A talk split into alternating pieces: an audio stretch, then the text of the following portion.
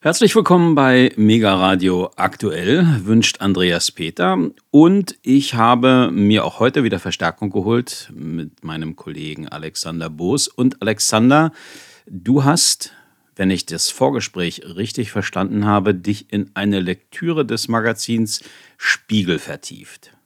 So ist es. Ähm, der Spiegel hat sich da die Mühe gemacht, für über 30 Länder mal die eigenen Mitarbeiter zu befragen. Also die Spiegel-Auslandskorrespondenten mussten da ein Potpourri an Texten wahrscheinlich zusammenstellen, was dann in einem großen Gesamtwerk dann jetzt vor wenigen Tagen auf der Spiegel Nachrichtenwebsite erschienen ist. Und da standen eigentlich äh, spannende Sachen drin. So gilt in Frankreich als sicher, dass das politische Schicksal von Präsident Emmanuel Macron vermutlich an der neuen französischen Rentenreform hängen wird. Dazu will am 10. Januar die Pariser Regierung eine überarbeitete Version der Reform vorstellen, die eine stufenweise Anhebung des Renteneintrittsalters von derzeit 62 auf 65 Jahre vorsieht. Aber fast alle Parteien im Parlament haben schon vorab gesagt, dass sie da mit Nein stimmen werden, auch die Konservativen. Aber dort im Parlament ist Macron genau auf Stimmen der Konservativen angewiesen. Ähm, auch diverse Gewerkschaften, darunter selbst eher moderatere Vertreter, wollen gegen die Rentenreformpläne auf die Straße gehen. Wenn es ganz schlecht läuft, so munkelt der Spiegel, könnte Frankreich also erneut wochenlangen sozialen Protesten wie bei den Gelbwesten ähm, entgegensehen. Das hat ja teilweise das, das Land lahmgelegt vor einigen Jahren, ja, zeitweise. Oder aber Macron gelingt es, sich im zweiten Anlauf als doch der erfolgreiche Reformer zu profilieren, der er immer sein wollte. Stimmt, der ist ja eigentlich mit seiner damaligen Bewegung En Marche so als, ja, neuer Politikertypus gestartet. So jetzt, wir krempeln Frankreich um, hat aber am Ende ähm, dieselbe Establishment-Politik gemacht wie wie seine Vorgänger auch, oder Andreas? Mhm. Ja, würde ich sagen. Also er ist, äh, er ist zwar, äh, ähm, wie ich finde, nach wie vor ein bisschen unterschätzt, glaube ich, weil er halt clever mhm. ist. Der ist ja kein kleiner Dummkopf, wie man immer zu sagen pflegt. Ähm, aber ähm, er ist doch eben auch sehr entzaubert worden. Ne? Also ähm, es zeigt sich eben doch sehr deutlich, dass er gepokert hat, äh, dass er gedacht hat, er kann äh, alles durchsetzen, bevor ihn die politischen Realitäten und in diesem Fall die Wahlen einholen.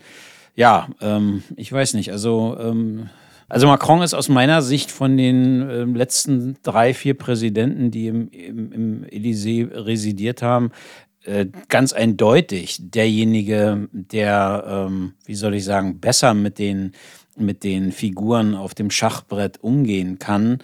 Ähm, aber das heißt nicht, dass er im, im Volk wirklich beliebt ist. Ich glaube, das ist auch die große Illusion, die er hat, dass er denkt, ja. er, ist, er ist wirklich äh, populär. Ich glaube, er ist nur geduldet. Geduldet vom Wähler.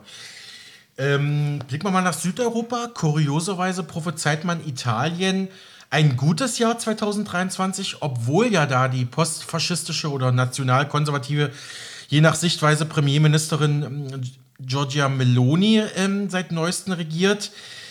Da wurde ja noch äh, Tage vor ihrer Vereidigung zum Beispiel von Brüssel aus gesagt, oh Gott, äh, wir verlieren jetzt Italien, ja, als Partner. Mhm. Das, ist, das ist ja ganz schlimm.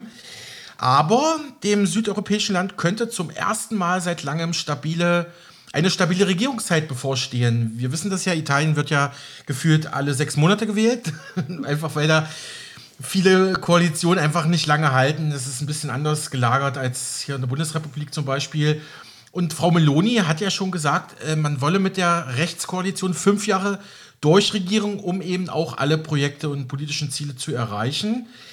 Ähm, sie, sie, verfügt im Parlament über eine klare rechtsnationale Mehrheit und hat laut Politologen in Italien damit große Chancen, eine deutlich längere Regierung als ihre Vorgänger Mario Draghi oder Giuseppe Conte zu führen. Also das wird mich ja überraschen, wenn ausgerechnet eine rechte in der EU verhasste Regierung das ewige EU-Sorgenkind äh, Sorgenkind Italien da wirklich zu einer Stabilität führen könnte. Ne? Also ja. Sachen gibt's.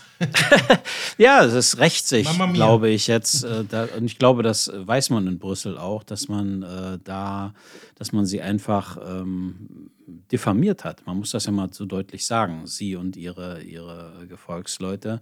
Äh, man muss auch, wir wiederholen uns mit dieser Phrase, man, man muss sie nicht toll finden, aber die Art und Weise, wie sie bekämpft wurde, äh, sowohl aus Brüssel als vor allem auch aus Berlin, war ja schon wirklich hochnotpeinlich. Also das war wirklich äh, diese, mhm. diese Anmaßung, als wenn die italienischen Wähler nicht denken können und nicht wissen, wen sie da vor sich haben.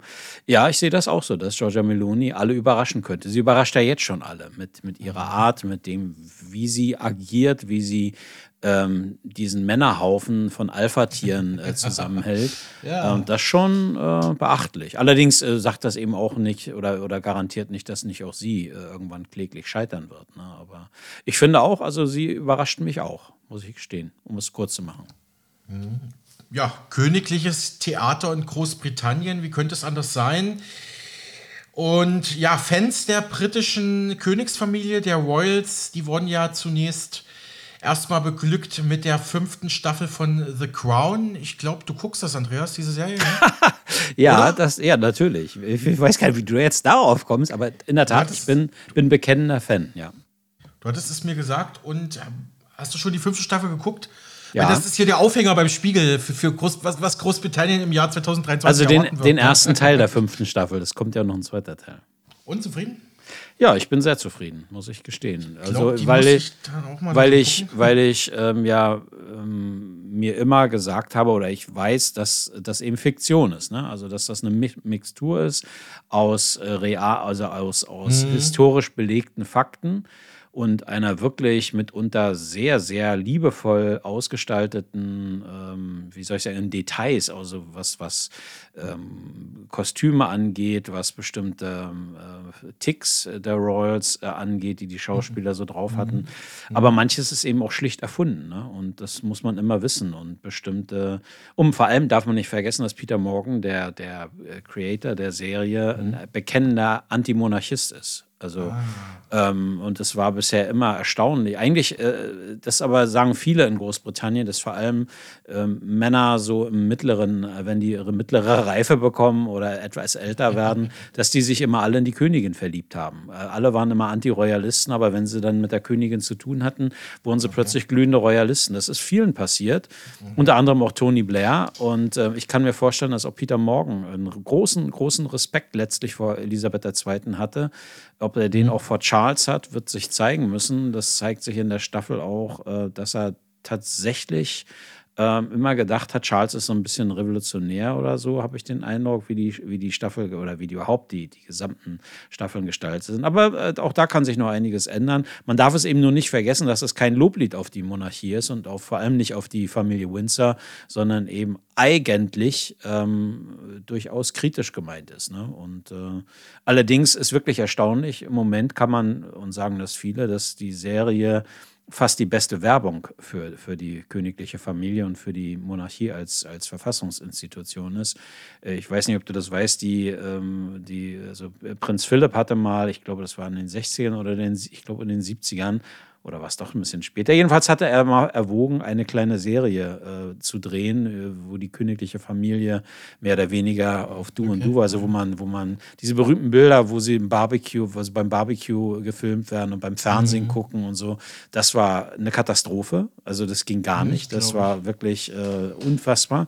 Und dass nun ausgerechnet eine solche Serie der beste Werbeträger für die Monarchie und für viele, viele Vertreter äh, in dieser Familie ist, die sonst eher unter dem Radar finde ich schon interessant und beachtlich. Also, wie gesagt, ich äh, gucke die und ähm, bislang sind äh, die im Moment die beiden großen äh, Hasardeure und Zerstörer und, und ähm, ähm, Buhmänner und Buhfrauen äh, dieser Familie, also Harry und Meghan, noch gar nicht Gegenstand äh, ge gewesen. Dazu war die, waren sie viel zu klein für, die, für den Zeitrahmen, den die Serie angeboten hat. Aber das soll ja jetzt kommen.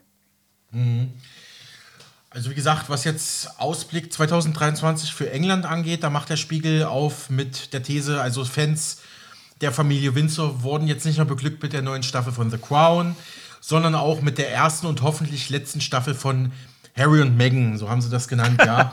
ja. Und da, das nächste Highlight, das lässt sich lange auf sich warten, denn schon am 6. Mai wird es dann wieder sehr feierlich anlässlich der Krönungsmesse und Krönungszeremonie für Charles III., dem neuen britischen König, Nachfolger von Queen Elizabeth, in den sich ja immer alle äh, Midlife Crisis Männer dann verlieben, habe ich jetzt gelernt. die vor allem immer davor verliebt gegen, haben. Verliebt, verliebt haben. haben. die vor allem davor immer gegen den Thron agitiert haben. Mhm. Ähm, ja, aber schöne Anekdote nochmal, danke dafür. Ähm, die Gründungsmesse für Charles wird dann in Westminster Abbey ähm, erfolgen und ich habe heute auch gelesen, dass auch zumindest nominell auch äh, seiner Frau oder Partnerin Camilla ein kleiner Queens-Titel verliehen wird. Sie wird dann Königin von einer kleinen englischen Lordschaft, glaube ich, oder so irgendwie, weil ein König braucht immer eine Queen, steht im Protokoll.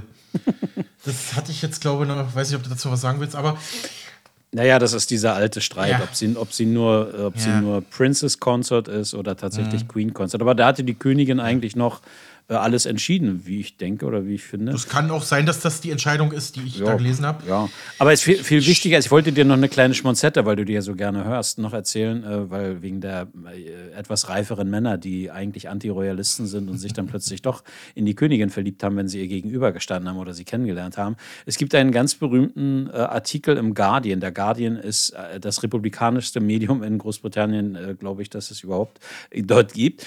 Und zur Eröffnung der Olympiade 2012 war das, glaube ich, in London, ähm, wo ja bekannt, bekanntlich äh, die Königin da gesessen hat und ein Gesicht gezogen hat, als hätte sie einen Nierenstein gehabt. Also jedenfalls ist es auch im Guardian formuliert worden. Und da, dieser Artikel ist eigentlich äh, ganz bitterböse und typisch sarkastischer, ganz schwarzer britischer Humor. Unter anderem eben, wie gesagt, aufgrund ihres Gesichtsausdrucks. Die Königin hätte angeblich einen Gesichtsausdruck gehabt wie, oh, habe ich irgendwas im Kühlschrank vergessen oder habe ich vergessen, den Herd auszumachen oder eben, als wenn sie einen Nierenstein hätte. Aber eigentlich war es eine Liebeserklärung an sie, dass sie endlich mal ihren ganzen Beratern und diesen Regierungsaffen in den, in den feisten Hintern treten sollte. Ähm, das war vom Guardian so nicht zu erwarten, aber es passt dazu, dass, mhm. es, dass sie, dass diese Königin ähm, Fans hatte, wo man sie nie vermutet hat. Und äh, die Frage bleibt, ob Charles das auch hat. Mhm. Zumindest hat der Spiegel herausgefunden, dass äh, Charles ähm, etwas sparen möchte bei seiner Krönungszeremonie. Diese solle billiger und inklusiver werden als die bislang letzten Feierlichkeiten dieser Art auf britischem Boden. Im Jahr 1953, wo ja Elizabeth zur Königin äh, gekrönt wurde und es werden auch nicht 8000, sondern nur 2000 Gäste aus aller Welt erwartet. Na Gott das, sei Dank, preiset den Herrn, ja. Das spart auch Geld und Emissionen. Ähm, und auch Harry und Meghan sollen wohl eingeladen sein, dass auch diese ja. Soap Opera da in die nächste Runde geht. Obwohl ich sage, sagen muss, also lieber Spiegel, das war jetzt weniger eine Prognose als eine Ist-Beschreibung oder ja. ein Fahrplan oder ein ihr politischer Kalender äh, in England, ja. Ja, also wenn, die, wenn, das, wenn das alles ist, was, zu Groß, was ihnen zu Großbritannien ja. einfällt, also mhm. na, Halleluja. Ja. Ich denke mal, da fehlt sicherlich äh, noch die äh, wirtschaftliche Problemlage, Inflation. Ähm, ich meine, England hat ja auch wie viele andere westliche Staaten äh, jede Menge an Problemen zu lösen, aber gut, vielleicht hat man sich ja beim Spiegel auch in die Queen verliebt beim Schreiben dieses Textes. Okay, aber trotzdem, ich meine, Chapeau an die Kollegen. Hier muss man erstmal von 30 Ländern ähm, Informationen zusammentragen. Das ist auch mhm. nicht ohne. Aber bei England hätte ich mir doch ein bisschen mehr ähm, ja, Ausblick gewünscht.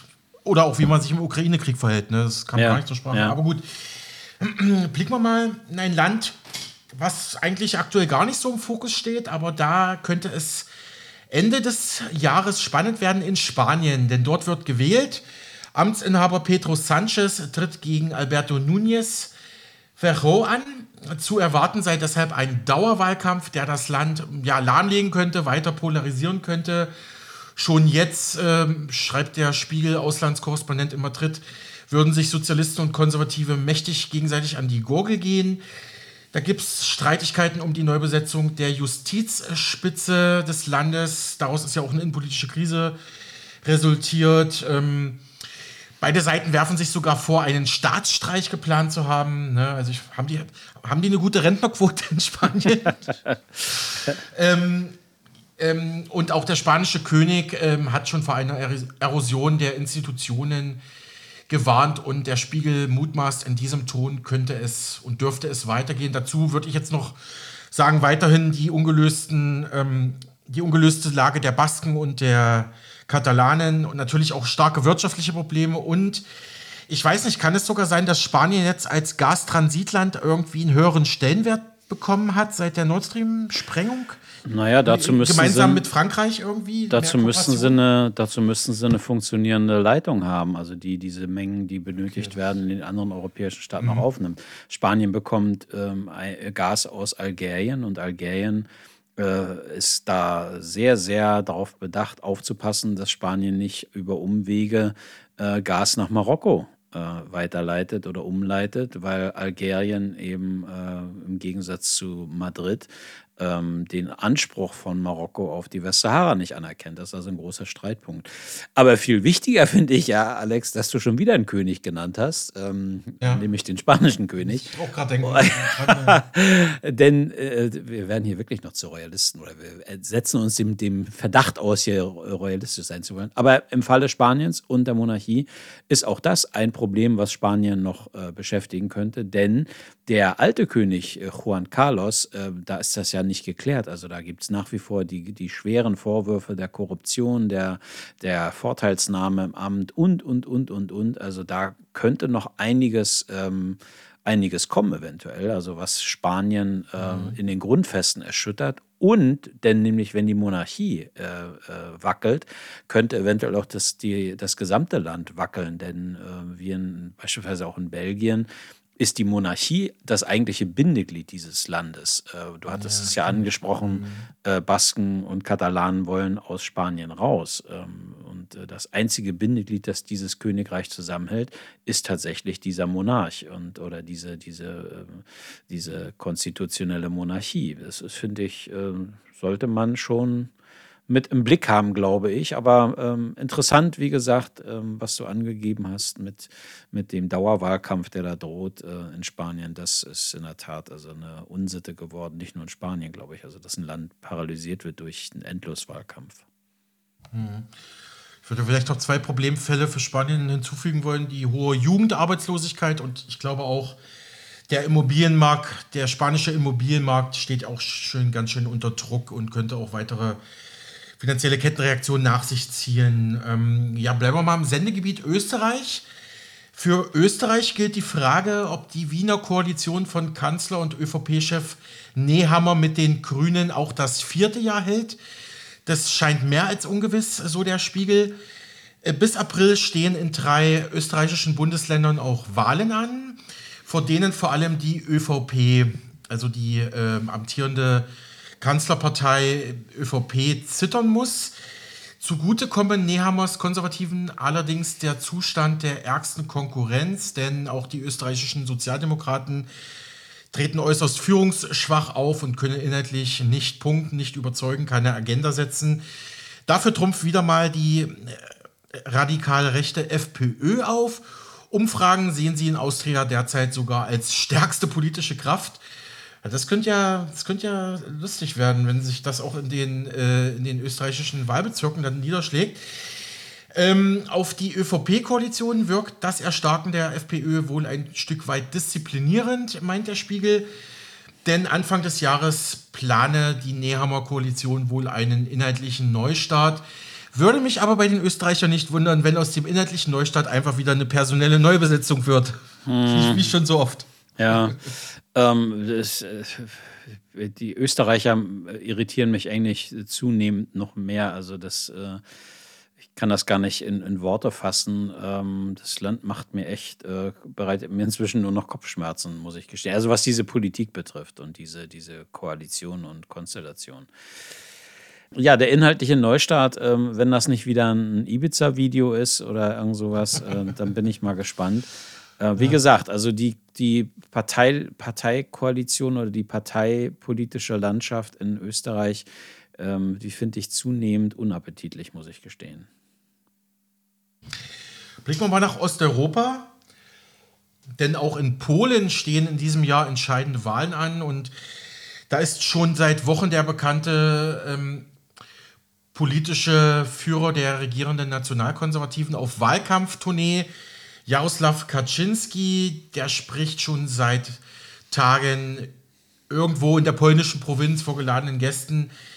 Ähm, es dringt wenig Inhaltliches hinaus, nur so viel. Er hat sich laut dem Spiegel auf Deutschland und die Deutschen eingeschossen. Ne? Also wir erinnern uns, Es gab ja nochmal diese neue Reparationszahlung von Polen im Herbst, nochmal mit einer neuen Riesensumme, ich weiß gar nicht mehr aus dem Kopf. War die eine Billion, zwei Billionen oder die Dreher? Ähm, also also ich, Warschau, ja, sag, ja, gerne. Also ich weiß nicht, ob das schon beschlossen ist. Also ähm, Deutschlands Position ist, und die ist eigentlich ziemlich ähm, sattelfest, muss ich mal sagen, ähm, dass Deutschland sagt, die Reparationsfrage äh, mit Polen ist abschließend äh, entschieden und geklärt. Polen habe sich ähm, habe alle äh, auf alle Forderungen verzichtet. Nun kann man natürlich sagen, und das ist wahrscheinlich der Streit, den Kaczynski da wieder anfangen will, das wurde mit der DDR äh, so vereinbart. Und äh, mhm. die Sowjetunion hatte da auch noch ein Wörtchen mitzureden und ähm, darauf beziehe, also da mache sich äh, Bonn oder darauf mache sich die Bundesrepublik jetzt das vereinte Deutschland möglicherweise einen schlanken Fuß, aber völkerrechtlich gesehen ist Berlin da ziemlich auf sicherem Terrain, äh, dass das tatsächlich abschließend geklärt ist. Man habe sich halt ähm, ähm, ja geeinigt und äh, habe offiziell verzichtet. Dass das nun eine, eine sozialistische Regierung war in Warschau damals, steht auf einem anderen Blatt. Also ähm, ich will es nur gesagt haben, ich glaube nicht, dass Deutschland bereits zugesagt hat, irgendwie äh, Geld Nein. zu zahlen. Ich glaube, es war eine ja. Überlegung, ob man nicht eventuell wieder in Verhandlungen eintreten könnte, ähm, weiß ich, irgendwelche Projekte äh, in Polen zu fördern oder äh, keine Ahnung. Ähm, aber jetzt nicht, äh, also rechtlich weigert sich Deutschland und wie ich finde, zu Recht, äh, das einfach anzuerkennen, ne, diesen Anspruch. Und von Kaczynskis mhm. Seite ist das ja nichts weiter als äh, Ablenkung von den eigenen innenpolitischen Problemen. Ja, genau. Es ist so, wie du sagst, es ist eine Forderung der polnischen Regierung, die völkerrechtlich eigentlich geklärt ist. Darum gab es da noch keine Zusage der Berliner Regierung, da irgendwas zu zahlen, ähm, weil man eigentlich, wie du sagst, völkerrechtlich auf sicherem Fuß steht und äh, du hast es eben so richtig angedeutet, ähm, diese Reparationszahlungen aus Polen an Deutschland, das sind immer mehr Wahlkampfthemen. Ne? Damit macht man Innenpolitik in Polen. In Polen gewinnt man mit antideutschen Inhalten hm. Wahlkämpfe und Wahlen und hat also, aber natürlich alle Hände voll zu tun mit anderen wirklichen wirtschaftlichen und ja. politischen Problemen. Aber naja, ich sagen, meine, ja. ja. wenn du dir die Umfragen ansiehst, äh, hat Kaczynski aufs richtige Pferd gesetzt. Ne? Also äh, eine Mehrheit der polnischen äh, Wähler oder derjenigen, die in den Umfragen geantwortet haben, äh, befürwortet solche Forderungen an Deutschland. Also es ist nicht so, dass das äh, völlig absurd und völlig aberwitzig ist. Also eine Mehrheit der polnischen äh, Bevölkerung findet das gut, ähm, das sollte man nicht aus dem, aus dem Blick verlieren. Gerade deswegen sagen ja polnische und auch deutsche Politiker, ist das eigentlich äh, eine Katastrophe, was der Kaczynski da macht. Er vergiftet mhm. das polnisch-deutsche Verhältnis ohne Not. Ne? Mhm. Weiterer Vorwurf aus dem Kaczynski-Wahlkampf lautet, Trotz Unterstützung Kiews im Ukraine-Krieg äh, würde Deutschland weiterhin heimlich Putin die Treue halten und ähm, ja, beanspruche weiterhin eine Führungsrolle in Europa. Also klar, ich, ich verstehe, wo, wo er da mit Putin hin will. Du hast natürlich vor allem im ostdeutschen Raum noch einen hohen Sympathiebonus für Moskau, aber dass sich das irgendwie in der deutschen Außenpolitik niederschlägt, das ist, also das ist wirklich sehr weit hergeholt von Herrn Kaczynski. Und er sollte eigentlich auch mal die Kirche im Dorf lassen, denn immerhin bauen ja die USA gerade Polen so als neuen NATO-Superstützpunkt in Europa aus. Und die das so gut finden, ja, dass man da den mit wichtigsten NATO-Partner Deutschland so hart angreift? Ich wollte Eigentlich nämlich auch gerade sagen, also Polen ist nun wirklich äh, erkennbar, also nicht nur Polen, sondern auch die drei baltischen Staaten sind aus meiner Sicht so ein Vorposten der USA geworden. Eigentlich ein Spaltpilz innerhalb der EU, die klar US-Interessen vertreten und nicht europäische Interessen, würde ich jetzt mal behaupten wollen. Aber zurück zu Kaczynski und äh, diesem Vorwurf, Deutschland habe eine heimliche Putin-Treue da darf man eines nicht vergessen, und äh, da muss ich äh, jetzt ein bisschen vorsichtig formulieren. Ähm, Kaczynski ist ja ein ähm, Zwillingskind. Sein Bruder war Staatspräsident und mhm. ist bei dem Unglück ja. in Smolensk äh, ums Leben gekommen, zusammen mit seiner Frau. Und das hat Kaczynski nie verwinden können und macht ähm, Putin dafür persönlich verantwortlich. Er ist ja der Meinung, dass das ein Attentat war. Das ist ja wirklich eine, eine Katastrophe unglaublichen Ausmaßes gewesen, denn da ist ja wirklich fast die gesamte Führungselite Polens äh, ums Leben gekommen. Das, äh, glaube ich, ist hier völlig untergegangen, wer da alles auf der Todesliste äh, war in diesem Flugzeug. Ne?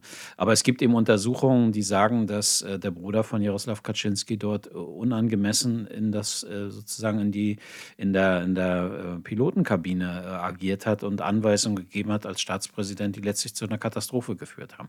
Ich will nur damit sagen, das Verhältnis ähm, oder die, die besondere ähm, traumatische Erfahrung, würde ich jetzt mal behaupten wollen, äh, die Kaczynski mhm. mit Putin oder äh, mit, mit Russland verbindet, überträgt er eben auch auf Deutschland. Also er ist auf einer, er ist zutiefst verletzt und traumatisiert und, und ähm, überträgt das aus meiner Sicht äh, auf ja auch auf die Diplomatie und auf die Politik, was nicht gut ist. Aus meiner Sicht jedenfalls.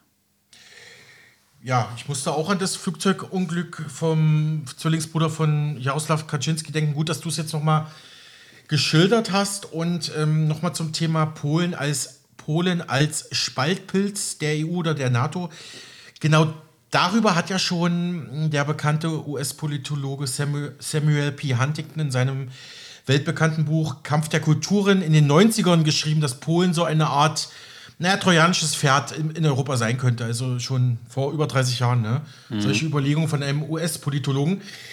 Schauen wir mal weiter gen Osten. Die baltischen Staaten hattest du schon angesprochen. Also die Balten wie Estland werden weiter, prognostiziert der Spiegel, mit hoher, mit hoher Inflation kämpfen müssen, mit weiter großen wirtschaftlichen Herausforderungen, ähm, ja, einfach das BIP zu stärken, die Leute in Arbeit zu bringen, Infrastruktur aufzubauen, aber auch die Rolle der baltischen Staaten im NATO-Bündnis, das könnte in diesem Jahr eines der Top-Themen werden, vor allem mit Blick auf die estnisch, auf die estische Regierungschefin Kaja Kallas, denn sie wird bereits jetzt in NATO-Kreisen als erste weibliche NATO-Generalsekretärin gehandelt. Also, dass sie da den, äh, den Norweger Stoltenberg ablösen könnte. Hm, das könnte natürlich, also das will natürlich eine weitere Provokation Richtung Moskau werden, wenn man da eine baltische Politikerin zur NATO-Chefin küren würde. Ne? Naja, ich glaube, Moskau wäre nicht überrascht. Also ich glaube. ja gut, da ist man schon abgebrüht mittlerweile. Ich sagte, ich sagte es ja nicht ohne Grund. Also aus meiner Sicht ist tatsächlich so, dass die drei baltischen Staaten und Polen tatsächlich, ähm, also aus meiner Sicht, mehr im Interesse Washingtons agieren als im Interesse der EU. Aber ähm, das mögen andere anders sehen. Ich glaube, sagen Sie, oder ich habe irgendwie die Ahnung, dass Moskau nicht überrascht wäre, wenn Kaya Kallas tatsächlich NATO-Generalsekretärin werden würde, glaube ich. Okay, also ich höre jetzt raus, für dich ist es ja wirklich nur eine symbolische Pöstchenbesetzung. Das, Nö, gar nicht. Oder das, mein, würde das, das meine Estland auch mehr Einfluss in der NATO Ja, natürlich. Natürlich würde das äh, Estland mehr Einfluss bringen. Also äh, jeder NATO-Generalsekretär hat Einfluss. Also das ist nicht irgendwie ein Frühstücksdirektorjob oder sowas. Ne? Also das ist schon, ist schon was Bedeutsames. Und ich meine, überleg mal, das Land ist, ist so klein. Ähm, weißt du, also das, allein die Dimensionen, also aus einem einem solchen kleinen Land einen NATO-Generalsekretär zu stellen, das ist eine Aufwertung. Ähm, ich kann mir gut vorstellen, dass das äh, für, die, für das Selbstbewusstsein Estlands natürlich enorme Bedeutung hat. Aber ich glaube, dass etwas anderes. Ich weiß, ich verstehe ehrlich gesagt auch nicht, warum der Spiegel das nicht thematisiert hat. Aber gut, das ist, äh, jeder setzt seine anderen Prioritäten. Denn ich glaube, von den baltischen Staaten hat Estland die geringeren Probleme, auch wenn sie hohe Inflation haben. Aber das, das Land mit den aus meiner Sicht größten Problemen ist, ist Lettland von den drei baltischen Staaten. Denn Lettland mhm. hat ein riesengroßes demografisches Problem ähm, dass, äh, weil dort vor allem die Jugend äh, abwandert. Lettland hat nun, alle drei baltischen Staaten haben jetzt keine riesenhaften Populationen. Also das ist wirklich ein ernsthaftes Problem, wenn da, wenn da übermäßig viele Menschen das Land verlassen und die Geburtenrate niedrig ist, etc. etc. Und für Lettland gilt das ganz, ganz besonders. Also das ist wirklich ein, ein ernsthaftes Problem, das schon seit Jahren in der, in, in der lettischen Politik und in der Wissenschaft thematisiert wird und zu Programmen geführt hat, ähm, also Rückkehrer zu, zu belohnen und, und sie zu locken mit, mit Geldmitteln, Steuergeschenken und, und, und. Aber es ist noch nicht das richtige äh, Ergebnis äh, gebracht hat. Und äh, mhm. da ist sowas wie eine estnische NATO-Generalsekretärin äh, natürlich eine, für Estland eine tolle Sache, löst aber das Kernproblem äh, der drei baltischen Staaten überhaupt nicht, nämlich dass sie tatsächlich Winzlinge sind und ein echtes demografisches Problem haben, alle drei. Und wie gesagt, Lettland vor allem. Aber gut, ähm, ähm, sieht jeder anders, jeder setzt seine eigenen Prioritäten und du rekapitulierst ja nur das, was, was der Spiegel meint, was mhm, aus seiner genau. Sicht äh, wichtig ist für, für dieses Jahr, für diese Länder alle.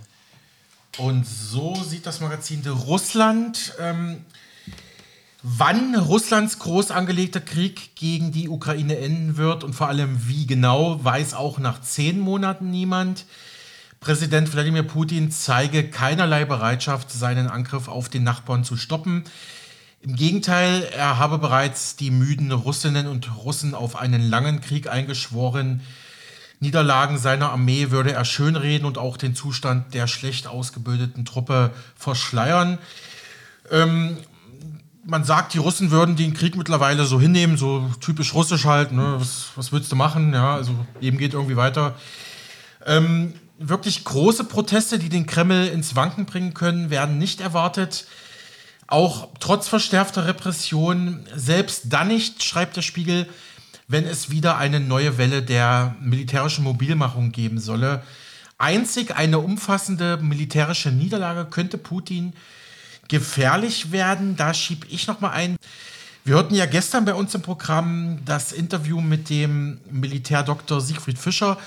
Und der hatte uns gegenüber im Interview gesagt, also er sieht derzeit keine politische Kraft im Hintergrund in der russischen Politik, entweder aus dem Putin-Kreis selbst oder aus einem konkurrierenden Kreis, der tatsächlich die Strukturen, Personen und auch ähm, Kapazitäten hätte, da wirklich jetzt von jetzt auf gleich eine Putin-Nachfolge zu organisieren. Ich weiß nicht, wie du es siehst, Andreas, aber ähm, es gibt da keinen neuen starken Mann, den man einfach mal so ähm, installieren kann. Mhm. Ich meine, der Westen wollte es ja mit Nawalny, aber gut, ich meine, ja, also das ähm, ist schon das immer, war das war schon immer eine Illusion. Also zu glauben, dass Nawalny die Mehrheit des russischen Volkes hinter sich bringen könnte, war schon immer eine Illusion. Nawalny war wie vieles andere ein rotes Tuch, sollte das sein, eine Provokation für den Kreml, äh, Entscheidungen zu treffen oder zu agieren, wie sie eigentlich nicht agieren sollten.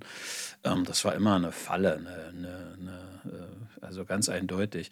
Und ähm, aus meiner Sicht gibt es in der Tat im Moment äh, niemanden, der wirklich ernsthaft und gleich, also gleichwertig Putin ersetzen könnte. Das ist ein Riesenproblem. Ähm, und ich habe manchmal den Eindruck, dass das einigen im Westen sehr wohl bewusst ist. Es war ja bisher immer gesagt worden, Putin muss weg. Es gab ja sogar schon Mordfantasien äh, und Attentatsfantasien ähm, in, in, in westlichen Medien, wo ich dachte, was ist denn hier eigentlich los? Ja?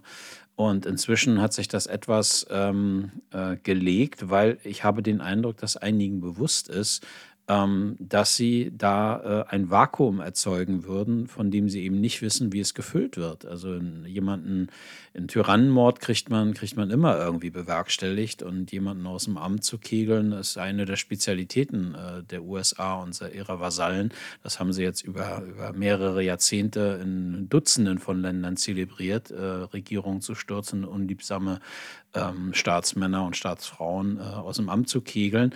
Aber eben, es gibt keinen, keinen, ähm, keinen Nachfolger, der wirklich überzeugend ist. Und äh, Dmitri Medvedev, ähm, also da möchte ich lieber gar nicht daran denken. Und im Übrigen weiß ich, dass die Russen selber da nicht so gerne daran denken, weil er einer der verhasstesten Politiker in Russland überhaupt ist. Und äh, es ist ja das, ähm, aus meiner Sicht, das Phänomen, dass der Westen sich nach wie vor in die Tasche lügt, aus meiner Sicht, was die Popularität von Putin angeht.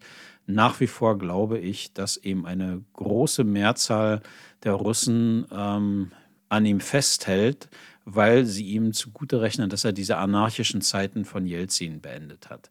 Und mhm. es kommt hinzu, glaube ich, dass ähm, was hier gar nicht so ähm, gesehen wird, glaube ich, aber das, was ich höre aus Russland, ist, dass ganz im Gegenteil ein erheblicher Teil der russischen Bevölkerung eigentlich noch viel härter vorgehen will in der Ukraine. Das ist ja total paradox und total schizophren, dass ähm, mhm. vor dem Hintergrund man eigentlich sagen könnte, Putin äh, versucht das Ganze, äh, äh, wie soll ich sagen, ähm, noch kleiner zu halten, als man es machen könnte, also nicht aufzublasen. Ja? Und dass es also eine erhebliche Zahl von Russen gibt, die eigentlich da mit eiserner Faust zwischenhauen wollen. Und äh, äh, das ist ein Problem, das äh, hier gar nicht so wahrgenommen wird, glaube ich. Aber ähm, zurück zu, de, zu, der, zu der Ausgangsfrage, die du, die du gestellt hattest. Ich sehe in der Tat im Moment auch niemanden, der tatsächlich ernsthaft an seine Stelle treten könnte, an die Stelle von Putin und dieses riesige Land ähm, regieren könnte. Hm, ja, ich würde sagen, machen wir weiter mit der Ukraine. Ja. Der Spiegel schreibt dazu, für Präsident Wladimir Zelensky wird es entscheidend sein, im Westen weiterhin Aufmerksamkeit für den Krieg gegen sein Land zu generieren. Er müsse seinen Partnern klarmachen, welche Unterstützung Kiew von ihnen erwartet, ohne womöglich Friedensbedingungen einzugehen, die er so nicht will. Ein Balanceakt. Ja, genau. Also das hatte auch Dr. Fischer im Gespräch mit uns gesagt, äh, sowohl Russland als auch die Ukraine müssen beide von ihren Absolutpositionen runter, sonst gibt es hier gar keine Bewegung, was mögliche Waffenstillstände oder Friedensverhandlungen angeht. Ähm, der Krieg, so der Spiegel, habe sich an der rund 1300 Kilometer langen Frontlinie inzwischen in einen zähen Stellungskampf, oder Dr. Krome hat es vom Welttrendsinstitut in Potsdam, hat es im Interview mit uns einen ähm, Ermattungskrieg genannt. Also, der Krieg äh, drohen einen Stellungskampf ähm, abzugleiten, also das, was wir auch im Ersten Weltkrieg gesehen haben. Kiew ist allein schwach und nur äh, handlungsfähig aufgrund der Unterstützung der USA, Kanada, äh, Europas, ähm, benötigt unvermindert Waffen, Gerät und Geld und sollten diese Flüsse einmal stoppen, dann wird es auch zappenduster im wahrsten Sinne des Wortes ähm, für Kiew. Mhm. Und interessant, das fand ich interessant bei den Spiegelkollegen. Vor diesem Hintergrund wird sogar ein erneutes Aufflammen des Konfliktes in der Region Bergkarabach ähm, zu einem sehr realistischen äh, Szenario für 2023 warnen die Spiegeljournalisten. Mhm. Passt aber auch ins, ins Konzept, denn es gibt ja das, äh, die Strategie, der Rand Corporation, die äh, ganz klar äh, für eine als Handlungsoption, als Handlungsstrang für die US-Regierung ähm, formuliert haben, dass man Russland beschäftigen müsse an seiner Peripherie. Das heißt, dass man äh, Konflikte schürt, ähm, die die Zentralregierung in Moskau äh, ablenken von, von der Ukraine. Das heißt also, dass die Konzentration sowohl des, des politischen Sachverstandes, des politischen Denkens, vor allem aber auch der Ressourcen abgelenkt wird von der Ukraine. Und das siehst du ja eigentlich in jeder nur denkbaren Beziehung. Also die Unruhen im Januar letzten Jahres in Kasachstan, der Krieg zwischen Armenien und Aserbaidschan, die Unruhen zwischen Turkmenistan, Kirgistan.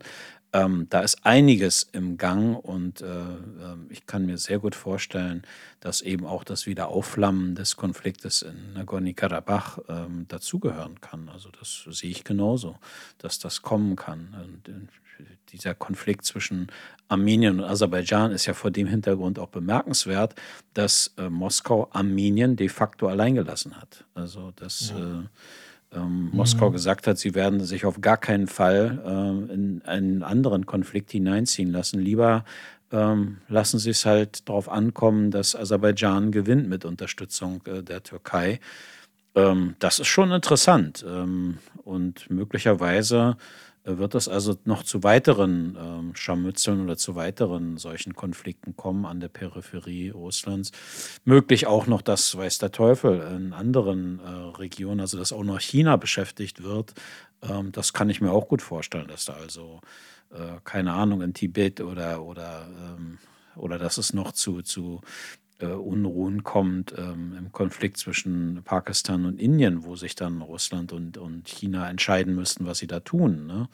Ähm, also ähm, lange Rede, kurzer Sinn, ja, halte ich auch für ein realistisches Szenario, Nagorno-Karabach als, als ein weiteres Aufflammen des Konfliktes.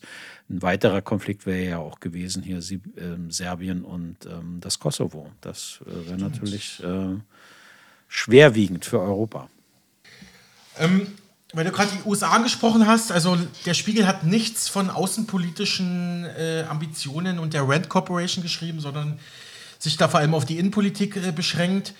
Die USA seien jetzt vor allem mit der Neuordnung des neu gewählten Kongresses beschäftigt. Der wird ja jetzt Jahresanfang offiziell vereidigt. Aber der Spiegel-Auslandskorrespondent in den USA munkelt bereits, in Washington drohe ein, ein ganzes Jahr der Regierungsblockade aufgrund der fast Patt-Situation zwischen Demokraten und Republikanern in den, im Senat und den Rep äh, Repräsentantenhäusern. Ähm, ja, unterdessen steht weiterhin Ex-Präsident Donald Trump 2023 im Fadenkreuz der Justiz. Wir hatten es erst hier bei uns im Programm. Die äh, Ermittlungen gegen ihn, Sonderermittler Jack Smith und ähm, seine ganzen Affären von Finanzen, Steuerhinterziehung, Kapitolsturm, geheime Staatsakten im Golfclub. Ich freue mich ja schon auf die, auf die Trump-Verfilmung. Ne? Freust du dich da wirklich drauf? Ich weiß ja nicht. Also. Es, ich, es gibt, es gibt ähm, es gibt ein paar ganz gute, aber ich glaube, wir haben noch ein paar Länder vor uns. Ähm, das können wir mal mhm. zu anderer Stelle vertagen. Aber wenn du, bevor ich äh, noch mal kurz reingrätschen, äh, weil wir gerade bei der Ukraine und, und ähm, den USA jetzt waren, ich kann mir gut vorstellen, dass diese neue Situation im, im Kongress ähm, Auswirkungen haben könnte auf die Unterstützung ähm, der Ukraine durch die USA, eben weil die Demokraten eben nicht mehr einfach so ähm, ja, äh, hm, Hilfen, für, können, ja. Hilfen für die Ukraine einfach so bewilligen können und durchwinken können. Ich kann mir also gut vorstellen, dass wir aufmerksam darauf gucken sollten, äh, auf bestimmte kleine Ereignisse oder ähm, Treffen oder äh, Reisen oder weiß der Teufel was. Ich kann mir gut vorstellen, dass begonnen wird, ähm, ja, wie soll ich sagen, darauf hinzuarbeiten, dass es zu einer Verhandlungslösung kommt, zumindest zu einem Waffenstillstand, der die Situation einfriert. Auch wenn ich ehrlich gesagt nicht weiß, wie man das kommunizieren will in die westlichen Staaten und in die westliche Öffentlichkeit. Denn eigentlich ähm, ist ja nachvollziehbar, dass die ukrainische Staatsführung sagt, wir wollen alles wiederhaben, was uns weggenommen wurde. Nur wie das umgesetzt werden kann, ist eben die große Frage. Und ähm, ob ähm, das ohne die massive Hilfe aus den USA überhaupt äh, möglich ist. Also das finde ich ist eine interessante Konstellation, äh, die, die äh, ich wirklich, äh, da will ich gerne sehen, wie man das, wie man das äh, löst und wie man das weitermacht. Aber ich wollte dich, habe dich unterbrochen, du warst schon auf dem Weg in, in andere Länder. genau. Und zwar von Washington nach Peking, ne? Sind ja von, bei, bei beiden Seiten ganz beliebte Regierungsflüge, nicht? mal Ironie off. Ähm, also China stehe vor schweren Aufgaben, so der Spiegel. Das Eindämmen der erneuten Corona-Welle, die ja jetzt aktuell ausgebrochen ist, die chinesische Immobilienkrise, die hohe Jugendarbeitslosigkeit, auch die Schieflage generell in der Exportwirtschaft sind da nur ein paar Baustellen. Die Wirtschaft, die chinesische, muss generell zum Laufen gebracht werden. Das sei jetzt die dringendste Herausforderung für Chinas neue Führungsmannschaft. Denn jetzt bei der Neuwahl des Nationalen Volkskongresses, also des mit wichtigsten Entscheidungsgremiums im chinesischen Staatsapparat, im März werden wichtige Wirtschaftsfachleute wie etwa Premier Li Keqiang aus dem Amt scheiden und dann auch äh, geht gewisse Wirtschaftsexpertise verloren. Und das in einer Situation, wo man erstmalig nicht mehr ähm, äh, also äh, qua Naturgesetz aufsteigt. Ich glaube, das letzte Jahr war das erste, was ähm, gezeigt hat, dass die Exportwirtschaft von China auch ähm, ja, wieder Krisen unterliegen kann, sozusagen. Also der Export ist da ziemlich eingebrochen und das ähm, kennt Peking eigentlich gar nicht mehr, ne? nach diesen ganzen äh, Mega-Wachstumsraten der letzten Jahrzehnte. Mhm. Ähm, auch außenpolitisch wird es spannend werden. China wird wohl seinen strategischen Partner Russland nicht preisgeben, also nicht aufgeben. Aber auch die Chance auf eine wirklich konstruktive Vermittlerrolle Chinas im Ukraine-Krieg Ukraine bleibt marginal. Genau, also das muss ja China auch noch beweisen, ob man auch auf äh, internationaler Ebene auch wirklich so ein ernstzunehmender Vermittler wird, dass man auch mal vielleicht eigene außenpolitische Initiativen anstoßen kann. Ich glaube, das muss China eigentlich noch lernen. Ne? Die haben zwar von außen Wirtschaftspolitik Ahnung, aber reine Außenpolitik, da ähm, muss ja China jetzt noch mal einen, ich sag mal, eine Art äh, Erkenntnisgewinn durchlaufen, weil man ja sich äh, davor Jahrzehnte und teilweise auch Jahrhunderte komplett abgeschottet hat von der Weltpolitik. Ne? Das ist sicherlich für die Chinesen auch ein neues äh, Betätigungsfeld. Also klar, man ist international schon seit zwei Jahrzehnten schon eine große Größe, aber wirklich, also mhm. gerade, dass Russland auch sagt, du, wir brauchen euch gar nicht am Verhandlungstisch äh, für unsere Sache in Kiew, finde ich schon, also spricht schon Bände, ne? dass die Russen da auch den Chinesen. Oder, oder hat es vielleicht einen anderen Hintergrund? Vielleicht hm. interpretiere ich das so falsch. Nö, das will ich gar nicht sagen. Ähm, ich habe nur den Eindruck, also ich habe den Eindruck, ähm, dass ähm, eines der größten Handicaps der chinesischen Außenpolitik eine gewisse Arroganz ist. Und zwar aufgrund ähm, der langen Existenz dieses Landes. Also äh, China äh, legt ja sehr viel Wert auf seine lange Existenz als Staat, äh, dass es ähm, äh, schon zu einer Zeit ähm, eine Staatlichkeit und eine hervorragend organisierte Verwaltung hatte, als in Europa, äh, wie man so schön sagt, noch mit Rasseln irgendwie und mit, mit äh, äh Feuerkeilen gearbeitet wurde äh, und auch in den USA. Ähm, und aus dem, und äh, so wie ich chinesische Außenpolitik Politik der letzten Jahre einschätze und wahrnehme, ähm, ist das so ein Anspruch zur, äh, der Rückkehr zur alten Größe und das gefälligst alle anderen sich dem zu fügen haben und das äh, äh, hinzunehmen haben und äh, man eigentlich auf alle anderen herabblickt ähm, von chinesischer Seite. Und das fällt natürlich einigen, dem einen oder anderen auf und natürlich auch Russland. Also ich glaube, dass Russland sehr genau weiß, dass China eigentlich ganz andere Interessen verfolgt, ähm, dass China auf keinen Fall äh, Russland wirklich ähm, gerne hat oder so, ähm, sondern dass man auf Sibirien scharf ist und vor allem auf den, auf den östlichen Teil Sibiriens. Ähm, darauf ist man scharf, schon immer gewesen. Und, ähm, und, Russland weiß das. Und das ist mehr so eine, du hast gesagt, strategischer Partner. Das ist genau das richtige Wort dafür. Es ist ein strategischer Partner. Es ist kein Freund. Es ist kein echter Bündnispartner im Sinne von ähm, ähm, eine, eine, Gemeinschaft auf Gedeih und Verderb oder sowas. Ähm, deswegen, ich glaube, dass China ähm, sich manchmal für größer hält, als sie wirklich sind. Ihr großer Vorteil ist tatsächlich eine gewisse Geduld, äh, die sie an den Tag legen und eben ähm, der Wille, ähm, nach Möglichkeit diplomatisch etwas auszuhandeln und nicht militärisch. Ich glaube, das ist tatsächlich ein großer Vorteil mhm. äh, von China. Also jedenfalls meiner Wahrnehmung nach. Mhm. In den Beziehungen zu Deutschland werde viel davon abhängen, so der Spiegel, wie scharf die neue China-Strategie der Bundesregierung ausfällt. Also wie viel wertebasierten Feminismus kann man da anbringen sozusagen. Äh, da, das wird jetzt im Frühjahr erwartet, dass sich da Berlin neu positioniert. Neues Konfliktpotenzial bürge auch das Verhältnis Chinas zum ewigen Rivalen und Nachbarn Japan. Japan zieht sich ja zunehmend von der chinesischen Aggression bedroht, ähm, rüstet erheblich auf und arbeitet auch äh, seit neuestem äh, noch enger mit Australien und Großbritannien zusammen.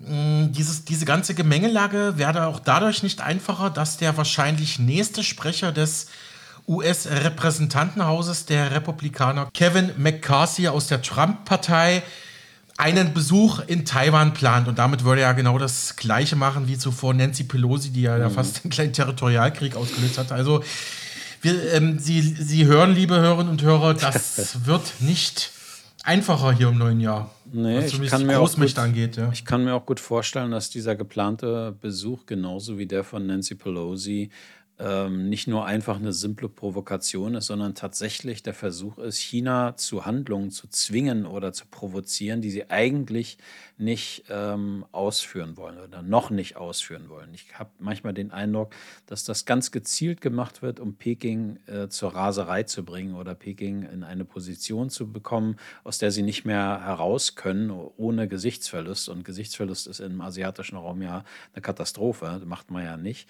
Den Eindruck habe ich manchmal, dass man das ganz gezielt macht, weil man genau weiß, welche Knöpfe man da in Peking drücken muss, damit äh, dort, äh, äh das, damit dort einige Leute ausflippen und das betrifft natürlich vor allem Taiwan.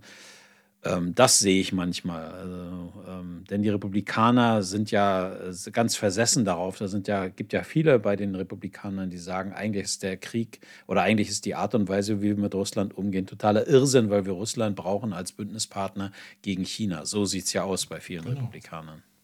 Genau. Hm. Den, der Ansatz, den ja Trump damals mit seinen Putin-Treffen gefahren hat, ja, ne? ja ja, also wieder der berühmte Satz, äh, schauen wir mal, ne, wissen wir jetzt aktuell noch nicht. Ja. Ist aber auch erst der Jahres, die Jahresvorausschau sozusagen. Ähm, schauen wir mal in den Orient, äh, in den Iran.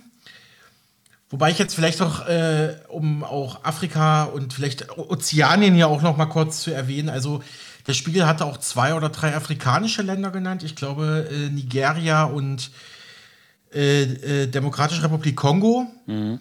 Da, die, die zwei seien so eine Art Pulverfass, ähm, würden innenpolitisch ziemlich äh, vor ziemlichen Herausforderungen stehen. Und ich, nee, ich glaube, Ozeanien war tatsächlich nicht dabei und es gab noch ein paar andere Beiträge, aber äh, das hätte wirklich unser Mega-Radio äh, aktuell Programm gesprengt, wenn wir hier als alle starten. Ich habe ja wirklich nach bestem Gewissen und Wissen versucht, hier alle Erdteile abzubilden, aber ich merke gerade, das ist gar nicht so einfach. Auf jeden Fall im Orient ist natürlich der Iran seit Monaten in den Schlagzeilen. Gut drei Monate nach Beginn der Protestbewegung im Iran würde sich im Land eine Pattsituation äh, zeigen, schreibt der Spiegel Auslandskorrespondent in Teheran. Einerseits sei das Regime nicht ins Wanken geraten. Äh, also das, das Regime stecke weiter relativ fest im Sattel.